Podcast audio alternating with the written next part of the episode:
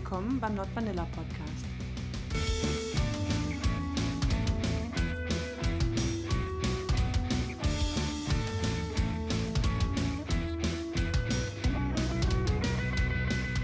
Herzlich willkommen zu einer neuen Folge von Not Vanilla. Wir haben heute wieder einen Gast da. Also erstmal Coco ist natürlich wie immer da. Hey. Und dann haben wir zusätzlich die Christina da. Hallo. Die Christina heute da, so dass ich den Satz noch rauskriege.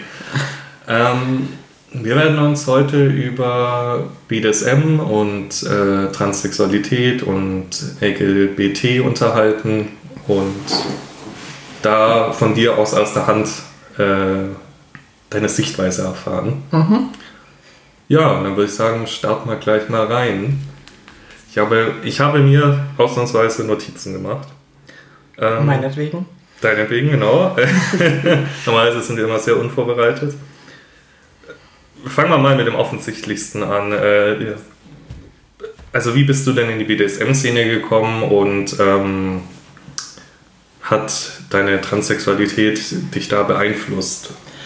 Ähm, ich habe jetzt Januar letzten Jahres ähm, das erste Mal Kontakt mit äh, der SMJG gehabt. Davor schon ein bisschen Interesse, aber halt, das habe ich quasi frisch entdeckt, dieses Interesse. Weil ähm, ich glaube, das geht vielen Transmenschen so, dass sie sich ähm, anfangs halt unwohl fühlen mit ihrer Sexualität, mit ihrem Körper. Mhm. Äh, deswegen will man ihn ja auch ändern. Ähm, aber man ähm, entwickelt dann irgendwie so ein Gefühl der Toleranz. Mhm. Und also man, ich akzeptiere dann quasi nicht nur mich mehr, mehr sondern halt auch ähm, die Ansichten anderer Leute und ähm, wurde auch mit meiner eigenen Sexualität offener. Habe einfach viel mehr zugelassen und dann, dann kamen diese Gespräche auf und die waren super interessant und deswegen habe ich dann auch angefangen damit. Na, okay. Ähm, darf ich fragen, äh, ab wann hast, ab wann war der Zeitpunkt, an dem du gemerkt hast, ähm, ja, ich bin transsexuell? Das ist schwierig zu definieren, weil ähm, es war viel Unentschlossenheit. Ähm, ich glaube, das war so vor vier Jahren oder vor drei. Ähm, und dass es dann wirklich auf einen Schlag äh, Sinn gemacht hat, das war dann erst schon in der, äh, in der begleitenden Therapie, Mhm. weil ähm, Deutschland ist sehr büro bürokratisch, was den Prozess angeht. Man muss ähm, lange Psychotherapie durchmachen und ähm, im, also in, in meinem Fall hat das natürlich total geholfen, weil man ähm, festgestellt hat, eben wie ich mich wirklich fühle. Mhm. Das war unsicher vorher.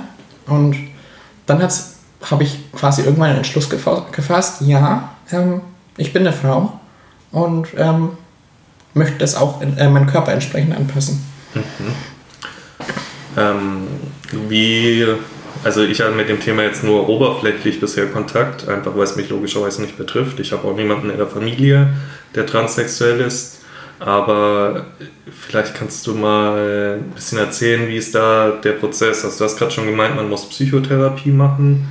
Ähm, ich denke mal, man muss Gespräche mit einem Arzt führen. Also ich hatte ähm, vier, äh, zur gleichen Zeit vier Ärzte Okay. äh, für, die, für, für den Prozess. Ähm, da sind zwei unabhängige Gutachter dabei für die Namensänderung. Da ist ein Psychotherapeut dabei und ähm, ein Endokrinologe, also ein Hormonarzt. Mhm. Ähm, ich hatte jetzt Glück, dass einer von den Gutachtern auch noch, auch noch mein Psychiater ist. Also sonst hätte ich noch einen Arzt mehr gehabt. ähm, mittlerweile ist, ist die, brauche ich die Gutachter nicht mehr, weil ich die Namensänderung lang, lang hinter mir habe. Mhm.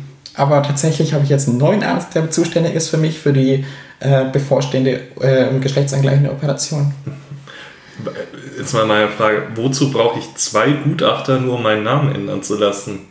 Weil die, weil die unabhängig voneinander beide äh, die gleiche, auf die gleichen ähm, Ansichten kommen müssen. Also die müssen beide ähm, sagen können, ja, das ist, geht, ist alles rechtens und ähm, geht alles mit rechten Dingen zu, zu und es ist nicht zu vermuten, dass die Person es bereut und solche Sachen.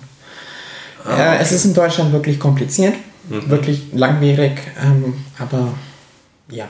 Okay, und äh, wie war das für dich? Ähm, du, ich denke mal, du bist ja vor deinen Eltern dann auch geoutet in dem Bereich. Also ich weiß nicht, wie es bei meinst du jetzt BDSM als Trans oder als, als BDSM? Trans bei BDSM weiß ich nicht. Nein, das Nein? bin ich nicht. Äh, trans, ja, äh, gezwungenermaßen. Ich habe nämlich längst, die längste Zeit eben dort gewohnt. Ähm, bin jetzt erst seit zwei Jahren ausgezogen. Ähm, Es ist schwierig. Also ich habe eine streng konservative Familie und ich verstehe da total, ähm, dass viele Leute da wirklich Abstand davon nehmen wollen. Weil, ähm, na gut, Familie kann man sich halt nicht aussuchen. Mhm. Und ich bin mit meiner ehrlich gesagt nicht zufrieden. ähm, naja, ähm, aber dafür habe ich halt ähm, einen guten Freundeskreis entwickelt, auf den ich mich verlassen kann. Und ich habe auch eine Schwester, die es mir sehr gut tut. Hm, Okay, ja, das hilft, glaube ich, viel da. Ja. Ähm, gut, nachdem. Und wie muss ich mir das jetzt vorstellen? Also gehst du dann äh, zu einem Hausarzt und äh, um den Prozess zu starten oder mal für alle, die vielleicht auch jünger sind, die sich aber auch im falschen Körper fühlen, wie, wie fange ich das Thema am besten an? Das, also, das ist schwierig, weil ähm, tatsächlich ähm, glaube ich, dass, dass der Hausarzt gar nicht so viel bringt. Mhm. Ähm, ich habe mich heute online informiert und Mhm. ähm, es gibt wirklich nicht viele Ärzte, die dafür zuständig sind. Ähm, deswegen denke ich auch, der Hausarzt wird sich schwer, sein, schwer tun. Da, könnte dich wahrscheinlich höchstens zum Psychologen Genau. überweisen. und das heißt dann nicht mal, dass der Psychologe Ahnung davon hat. Ja. Ähm, es gibt, also ich habe schon Geschichten gehört von Psychologen, die das einfach null nachvollziehen können und dann halt die, die Person psychisch nur noch schlechter dastehen lassen. Oh. Also es gibt dann schon spezialisierte Ärzte drauf, aber die sind halt selten. Ich habe dafür jetzt ähm, nach München gemusst, Mhm. ähm, was halt einfache Fahrt für mich äh, quasi eine Stunde ist mit dem Zug. Mhm. Äh, da muss ich regelmäßig hin und her fahren, weil da halt die Ärzte sind und in Augsburg, wo ich herkomme, gibt es halt quasi einen und der hat eine randvolle äh, Warteliste. Das glaube ich, ja. Mal noch außerhalb der BDSM-Szene, ähm, wie ist es, was du, hast du viel mit Vorurteilen zu kämpfen? Ähm, wie wirst du von deiner Umgebung wahrgenommen? Also an der Stelle möchte ich anmerken, dass ich keineswegs Experte bin, was LGBT-Sachen angeht. Mhm. Äh, es ist nur eine Sichtweise und ähm, ich möchte da nicht jetzt auf alles vermuten lassen daraus. Ähm, also mir persönlich, ich habe tatsächlich relativ Glück, glaube ich, ähm, d- äh, was, was das soziale Umfeld angeht, weil ich da relativ wenig ähm, Probleme habe, ab, abgesehen von Familie. Ähm, ich glaube, wo sich dann wirklich rauskristallisiert, ist online. Weil dann, da hat man, da ist die Hemmschwelle einfach viel geringer, weil man steht sich nicht gegenüber, ja, da man steht sich nicht gegenüber, man, man ist manchmal anonymisiert und dann äh, kann man sich da ziemlich äh, gehasst fühlen plötzlich. Aber bist du dann natürlich nicht auch anonymer quasi? Also, die müssen ja erstmal wissen, dass du trans bist. Schon, ja. Ähm, aber ich meine, äh, ich bin so eine Person, ich, ich möchte dann halt, ich fühle mich ungerecht behandelt dann Ja. dadurch, auch wenn es also wenn's mich nur indirekt betrifft. Ja, Und ich möchte auch Leute verteidigen, die ungerecht behandelt werden online oder halt auch überhaupt. ja, Ähm, und wäre dann halt auch ein bisschen aktiv. ja, okay. Also du gehst wirklich ähm, dann auch aktiv als Transperson in ähm, Ja, politische zumindest, Themen rein und sagst, äh, quasi brichst eine Lanze dafür. Mhm. also zumindest möchte ich halt die Verteidigungsstellung Ja. einnehmen, auch wenn ich mich selber jetzt nicht unbedingt oute. Okay. Ähm, aber das Problem ist, ich bin relativ soft, was so ähm, Diskussionen angeht. Also ähm, ich bin nicht sehr schlagfertig oder sowas und ich lasse mich, ich werde da schnell emotional, ich lasse mich das schnell mitnehmen. Und wenn jetzt halt einfach jemand ähm, komplett ähm,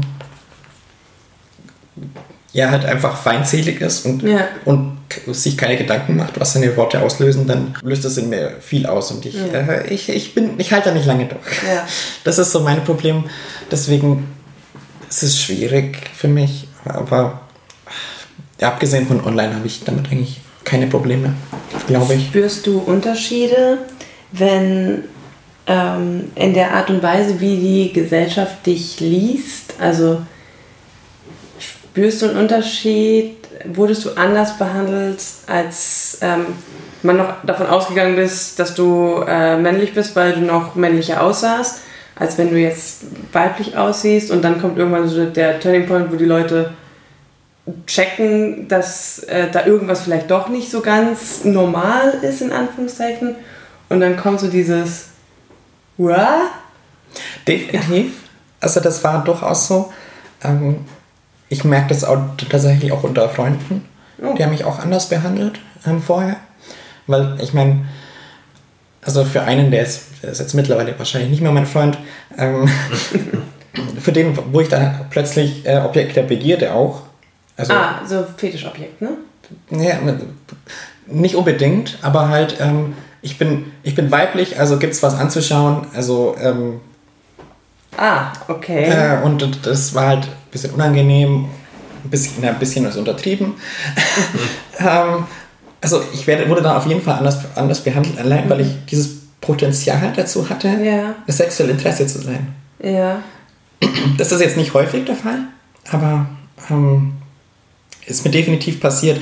Und von außerhalb, wie die Leute auf einen reagieren, das ist, hat sich auch verändert, weil ähm, man bekommt halt als Frau deutlich mehr Blicke ab von außen. Ja.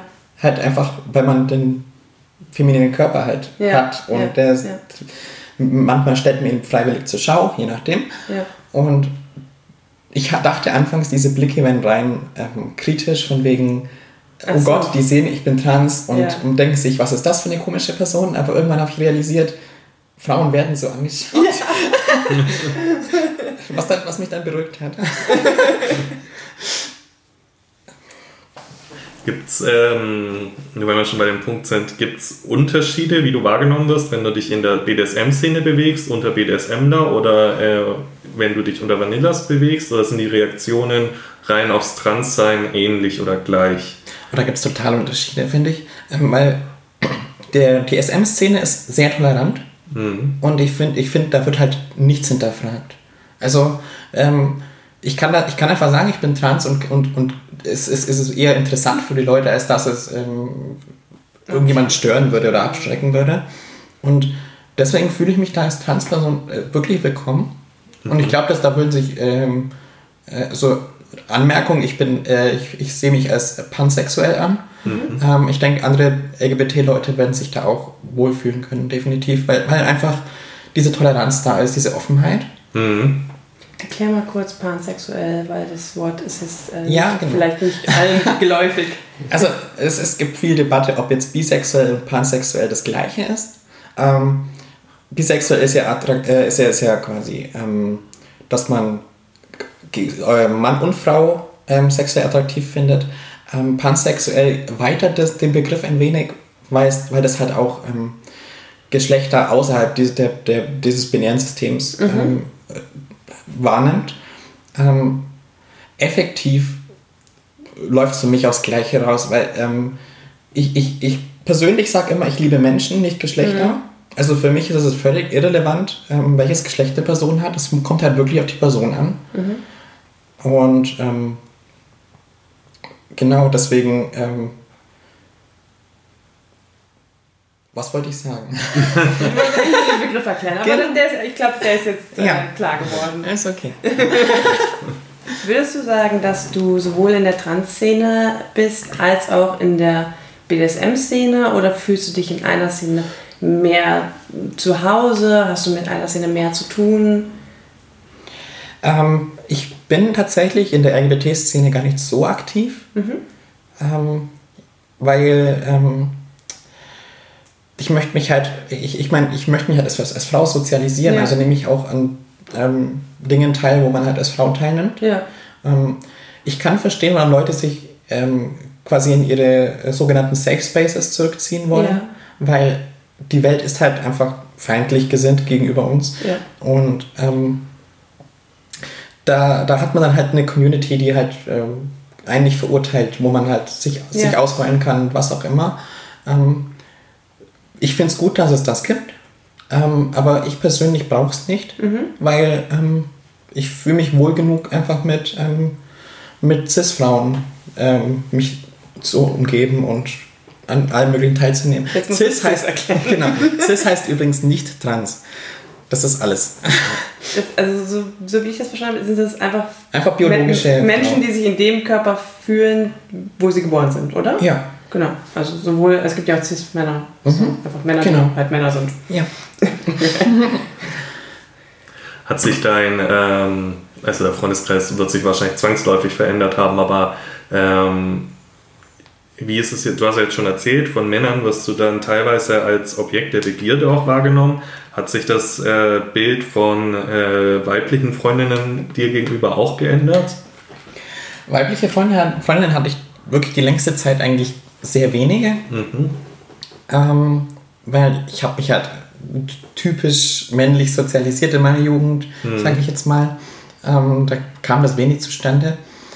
Mittlerweile habe ich einige Freundinnen und ähm, ich denke, das hat sich schon verändert, wie, wie, wie man halt als Frau, als, als Freundin behandelt wird. Ähm, weil dann, dann teilt man halt Make-up-Tipps und redet über Kleidung, äh, welche, was, was könnte dir stehen und sowas.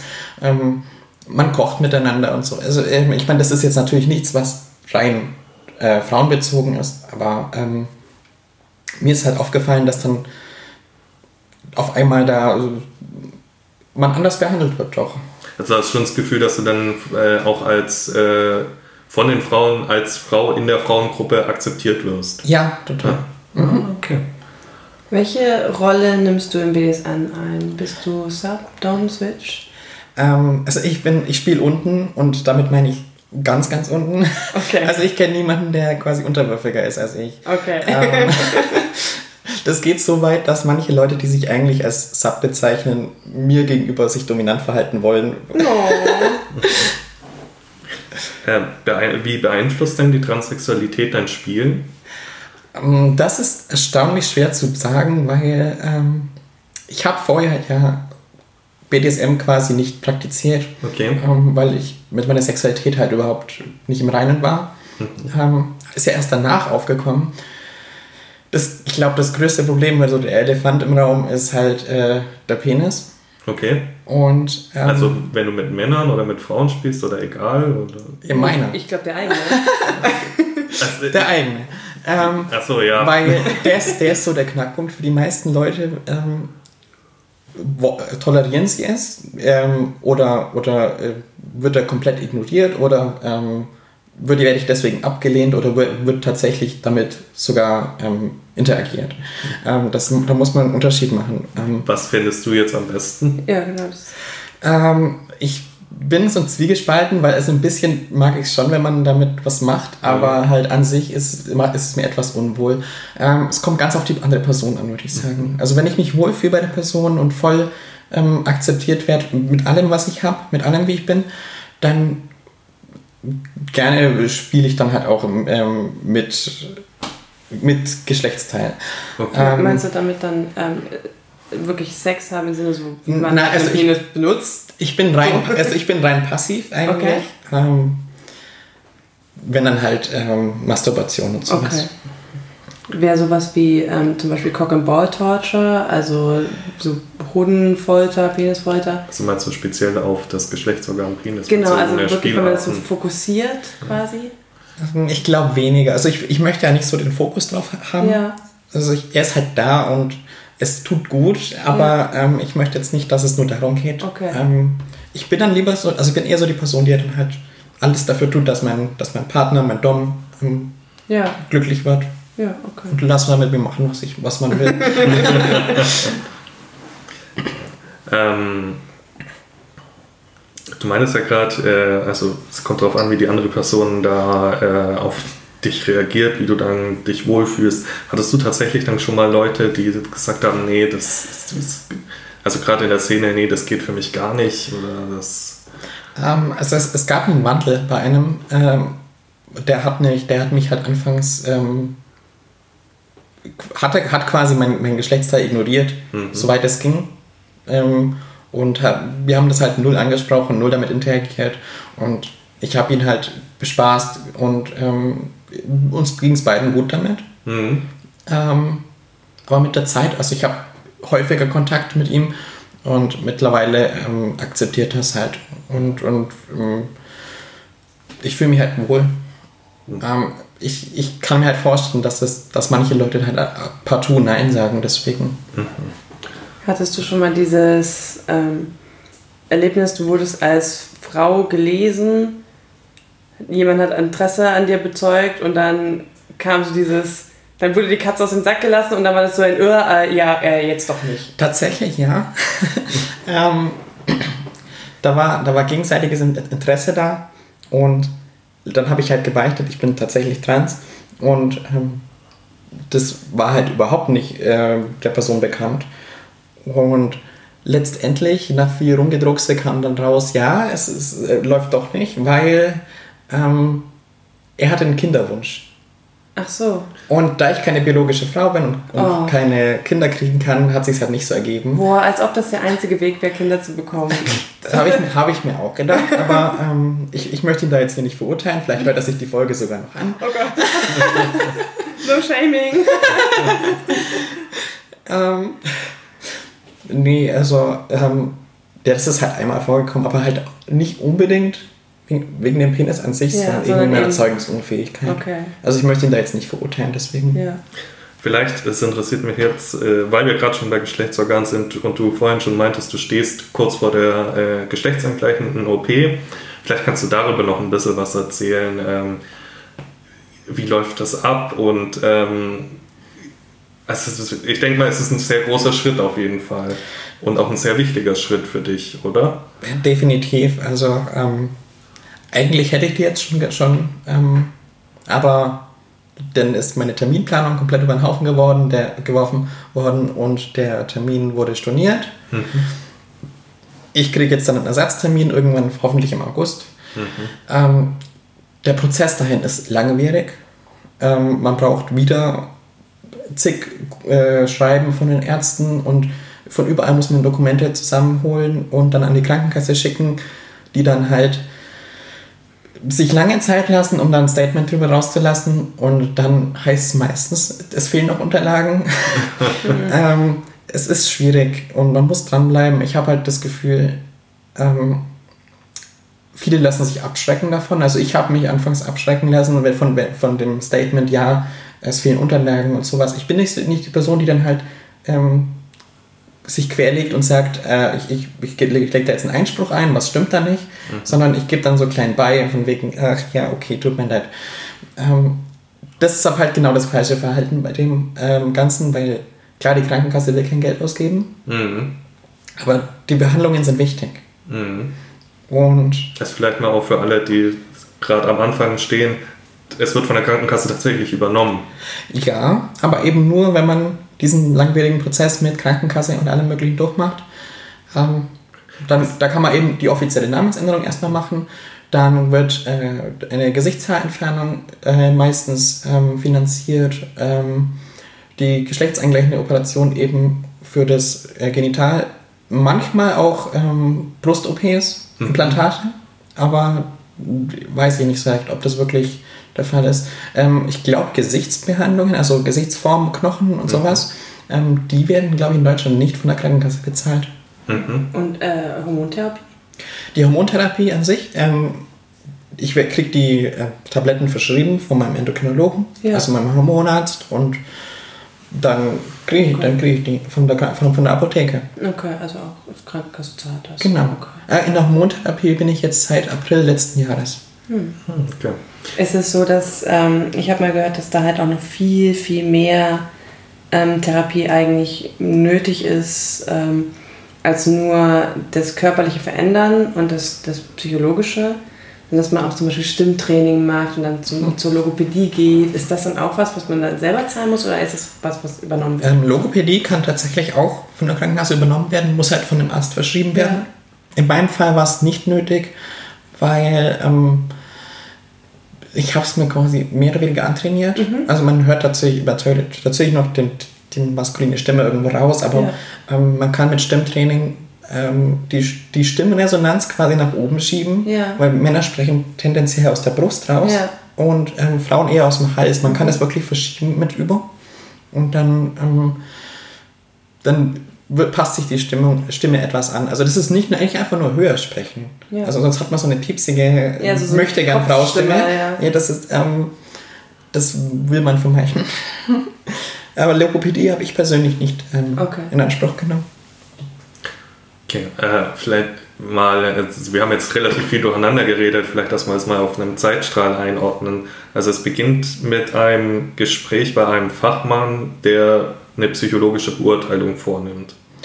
Oder? Ja, Ähm, also Beurteilung jetzt an, an sich erstmal nicht. Ähm, Mhm. Da geht es tatsächlich um, um eine Selbstfindungsphase. Also wird halt erläutert, wie fühle ich mich, wie mein, war meine Vergangenheit. Ähm, und das Ganze resultiert dann halt quasi darin, dass man sich selbst entscheiden, entscheidet, ähm, will ich jetzt quasi, also sehe ich mich als Frau, will ich das ausleben oder nicht?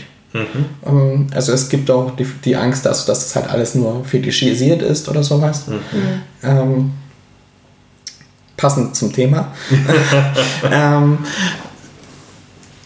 Das heißt, ähm, wenn, du, wenn, wenn du das meinst, dann meinst du, ähm, dass das einfach eine extreme Gedankengang von Crossdressing ist. oder? Quasi, ja. Und dass, dann, halt- dass halt die Fantasie des, des weiblichen Körpers so ansprechend ist, dass, Ja. man sich, dass man sich deswegen dahin gezogen fühlt.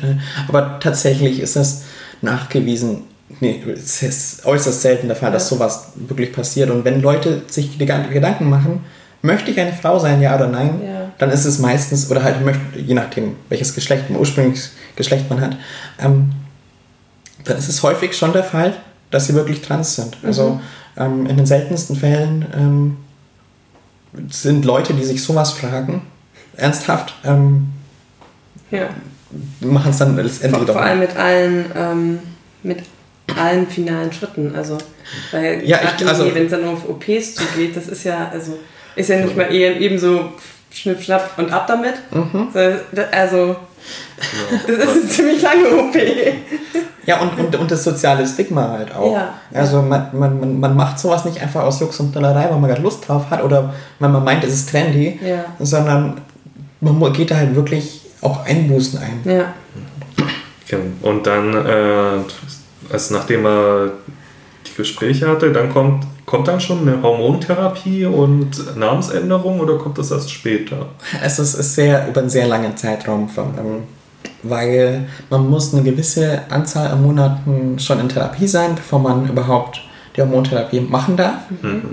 Dann wird man da halt überwiesen zum, zum ähm, Endokrinologen, der bespricht dann mit einem, ähm, also der muss erstmal schauen, ob, ob, die, ob die Chromosomen äh, natürlich sind, weil es gibt tatsächlich ähm, ganz selten Chromosomenunstimmigkeiten, die sowas auslösen. Okay. Ähm, wenn man aber einen ganz natürlichen Karyotypen hat, dann passt das. Ähm, dann kriegt man die Hormone und, schleicht die so langsam ein. Also man muss dann mit geringen Dosen anfangen, ähm, weil der Körper halt sonst nicht weiß, wie man damit umgeht. Und ähm, dann kriegt man einen Testosteronblocker und ähm, Östrogen-Tabletten, ähm, in meinem Fall ähm, als Transfrau. Und steigert so langsam die Dosen, damit halt das Testosteron, Testosteronkörper ähm, stark gesenkt wird, dass er produziert wird weiterhin, weil ich ja noch Hoden habe. Mhm. Und ähm, das Östrogen soll das halt ersetzen. Deswegen sagt man Hormonersatztherapie dazu. Ähm, hast du da dann, also ich habe, mich interessiert das Thema auch, ich habe mal ein bisschen reingelesen und ich habe gelesen, dass gerade diese Hormontherapie teilweise Leute wieder abbrechen, weil sie ihnen äh, die, die Veränderungen in ihrem eigenen Verhalten auffallen, die ihnen zu krass sind. Würdest, hattest du da auch was? Also, Auch definitiv. Also Ja. man, macht, man macht quasi eine zweite Pubertät doch, wirklich. Und wenn, wenn, also wenn, ich, ich denke, die meisten werden sich an die erste Pubertät zurückerinnern, da ist emotional echt chaotisch. Und das ist bei mir nicht anders. Also ich bin jetzt momentan sehr emotional geworden dadurch, ähm, weil vorher halt relativ, ähm, naja, gefühlskalt und, und, und gelangweilt. Und jetzt halt werde ich, fange an zu quietschen, wenn was süß ist und, und ich will jeden lieb haben und ich weine, wenn aus irgendeinem Grund. Und wirklich, da, da, da ändert sich viel und es ändert sich nicht nur die Psyche, sondern auch der Körper und es ist, man muss sich echt umgewöhnen. Also es ist, es ist, es ist ein bisschen befremdlich vielleicht sogar am Anfang. Also wenn, wenn eben die Emotionen so stark kommen, dann meint man, irgendwas stimmt mit einem nicht. Ähm, aber letztendlich ist es normal, weil es ist eine Pubertät. Also wenn ich mir überlege, ich muss nochmal durch eine zweite Pubertät. Durch doch. eine weibliche Pubertät. das ist noch viel schlimmer. Das glaube ich, das glaube ich sofort. Man, man muss dazu sagen, dass die zweite Pubertät kürzer ist. Ja, wenigstens, wenigstens etwas. Gibt es ein Mindestalter, wo man sagen, ab da darf man das, ab da darf man es vielleicht alleine bestimmen? Den rechtlichen Hintergrund in Deutschland weiß ich nicht. Okay. Ich denke mal, ab, ab 18. Wusste deine Familie schon, als du, also quasi als du den allerersten Schritt gemacht hast, dass du da eine Beratung gesucht hast? Nein, das haben die wirklich erst mitbekommen, nachdem ich mich entschlossen habe.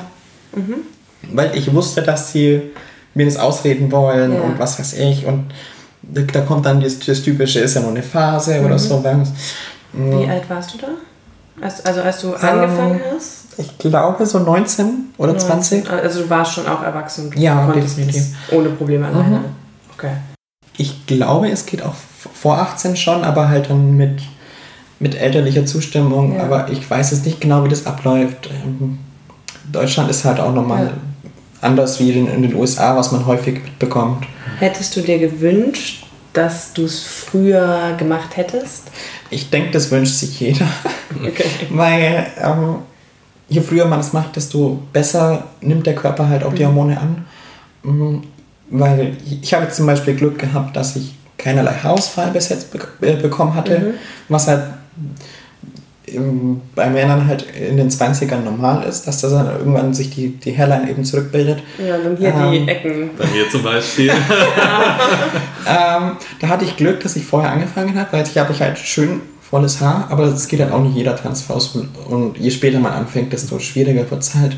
Ähm, ich hätte sogar halt die erste Pubertät verhindern können, wenn ich es ganz, ganz, ganz früh gewusst hätte. Ja. Mhm. Dann kann man die quasi komplett blockieren und dann halt so die, nur eine Pubertät durchmachen. Aber sehr selten, dass das passiert, glaube ich, weil die wenigsten wissen es so früh Und stehen so früh dazu. und stehen so viel dazu und dann hat man halt auch ähm, Eltern, die das hinterfragen und ich, ich weiß nicht so recht. Also ich, ich weiß jetzt von keinem Fall persönlich, Okay. aber es gibt's. Okay. Dann äh, nach der Hormontherapie, ich denke mal, dann wird man weiter noch Gespräche führen müssen mit Ärzten und sich durch viele Genehmigungsverfahren durchkämpfen müssen, bis man dann. Wobei nach der Hormontherapie, glaube ich, Ja, ich glaube, dann kommt der nächste Schritt, ist Aber dann die die ja Geschlechtsanpassung. fertig. Ja, es es war blöd formuliert. Nach dem Wer- Beginn der Hormone. Nach dem Beginn, genau. Ich, ich denke mal, dann kommt ja, dann ist der nächste Schritt die OP, die du jetzt auch anstrebst, oder? Ähm, Da, da ist die ist tatsächlich komplett optional. Also Ah, es okay. gibt Transfrauen und Transmänner, die halt diese OP überhaupt nicht benötigen Mhm. oder wollen oder ja, wie auch immer. Äh, Die Gründe sind ja egal. Ähm, Es ist nicht zwingendermaßen notwendig. Es ist eigentlich gar nichts unbedingt notwendig, damit man als Trans äh, sich fühlen kann oder halt als, an- als das andere Geschlecht. Ähm, so wirklich, dass die, die, die OP ist halt war, ist quasi noch so ein i-Tüpfelchen, würde ich sagen. Ähm, weil gerade ich, ich wo, ich, wo ja meine Sexualität quasi geöffnet habe durch, das, durch die Transsexualität, ähm, habe dann halt erst so wirklich damit zu tun gehabt und dann fühlt man sich schon ein bisschen unwohl, weil das Geschlechtsteil halt nicht passt und ähm, es ist ja auch nicht schön anzuschauen im Spiegel, weil es halt unnatürlich wirkt und sowas. Ähm, und dadurch macht man sich halt nochmal so ein kleines, so ein kleines Extra an, an Wohlfühlen mit dem Körper. Rundet das ab, sozusagen. Ja, ähm, manche Leute wollen dann auch noch die Gesichts-OP haben und sowas, die benötige ich persönlich jetzt nicht. Mhm. Ich bin ganz zufrieden eigentlich. Und mh, die, also was ich definitiv auch noch machen möchte, ist dann die ähm, Gesichtshaarentfernung. Mhm. wird das dann gelasert oder? Ähm, ich persönlich, also man kann es lasern lassen. Ich mache eine Elektrolysebehandlung. Mhm. Das ist eine Nadelepilation, wo in jedes einzelne Follikel eine Nadel eingestochen wird. Will. Ähm, da wird dann mit, ähm, mit, mit Strom wird dann halt die, die Haarwurzel verbrannt und dann kann man die am ganzen Stück rausziehen. Okay. Und ähm, das sollte das Permanenteste sein, was, was geht. Es dauert unglaublich lange. ja. Ich glaube, für mein Gesicht 70 Stunden sind angerechnet. Ist man, da ist man in Narkose, oder? Nein. Nein, gar nicht. Nein. nicht lokal. Nein. Was? Gottes Willen. Oh Gott. Oh mein Gott. Es, ist, es, tut, es tut schon weh. Macht aber man das dann so in zwei Sitzungen, so halb halb? 70 Stunden. Das ist Also schon okay, okay, okay. Ich habe gerade irgendwie 17 oder so. Ja, nee. Ja, okay, das sind definitiv mehr. Ja, Mhm. Da geht man häufig hin. krass. Also es, tut, es tut weh, aber halt sehr zentralisiert. Ja. Es ist ein ganz komischer Schmerz. Man muss halt auch extrem aufpassen wegen Sonneneinstrahlung, dass man keinen Sonnenbrand bekommt und sowas. Mega kompliziert. Okay. Ähm, Aber ich will es echt machen. Also ich habe jetzt nur so einen kleinen Quadratzentimeter als Test und will aber jetzt das ganze Gesicht haben, aber das, braucht wieder genau dieses ähm, Genehmigungsverfahren wie die okay. OP mit also ein bisschen seichtere ähm, Okay. Bedingungen, aber es, Okay. es ist problematisch. es dauert. Was ist so. Ähm, was sind so die dümmsten Sprüche, die du gehört hast?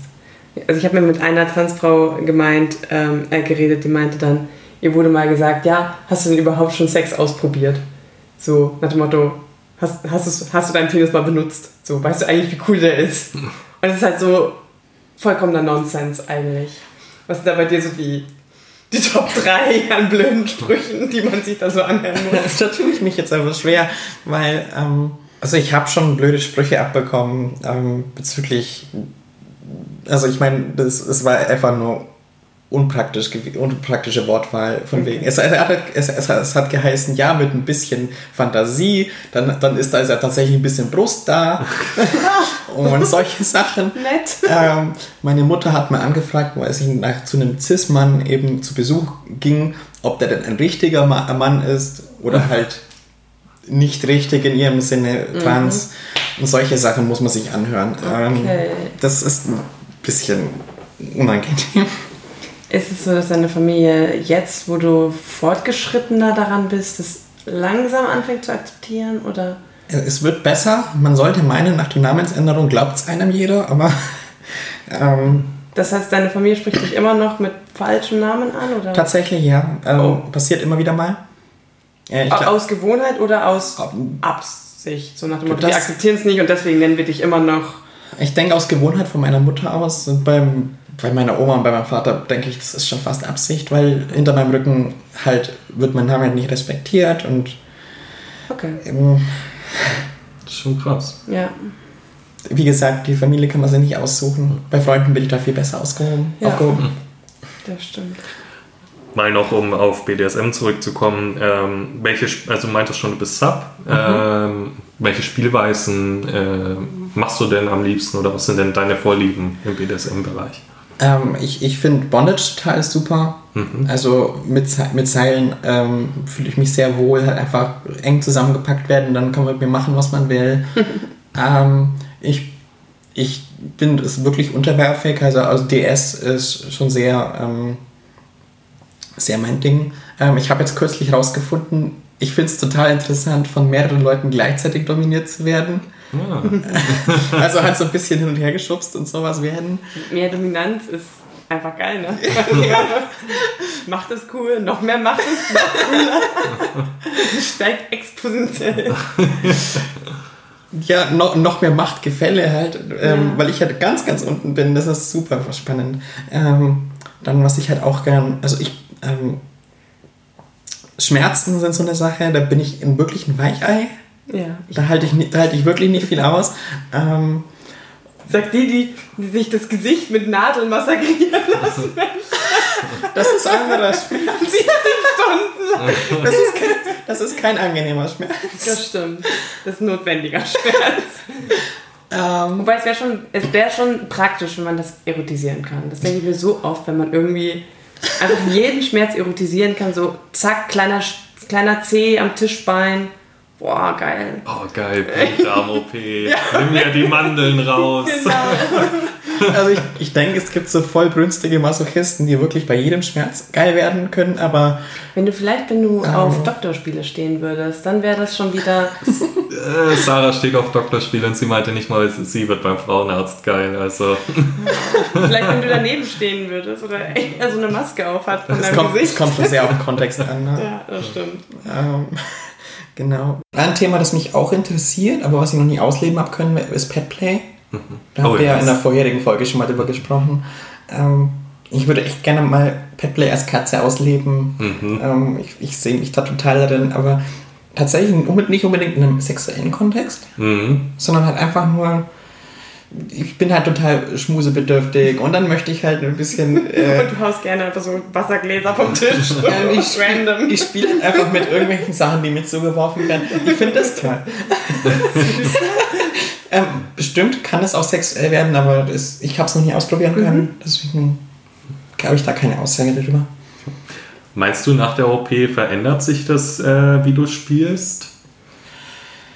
Möglich. Es kann sein, dass ich halt dann ein bisschen, in Anführungszeichen, krassere Sachen machen, mit mir machen lasse, weil ich halt einfach mich wohler fühle, mich, mich mehr verausgaben kann. Ähm, Ich kann mir vorstellen, ganz unabhängig von der OP auch mal ähm, vielleicht ein bisschen Switch-Material zu haben, dass, Okay. dass, ich, dass ich vielleicht mal Leute dominieren könnte, aber das ist noch alles in der äh, so, Gedankenspiel. Ähm, ich denke, durch das Selbstbewusstsein von der OP dann ähm, kommt mir sowas leicht dazu. Mhm. Das glaube ich gleich. Ist es dann so, dass wenn du, ähm, dass du nach der OP sagen würdest, du wärst ähm, offener auch für Spiele mit, Schrägstrich um das Geschlechtsteil herum? Definitiv, ja. Okay. Dann, das ist dann qu- quasi nichts mehr, wofür man sich schämen muss. Ja.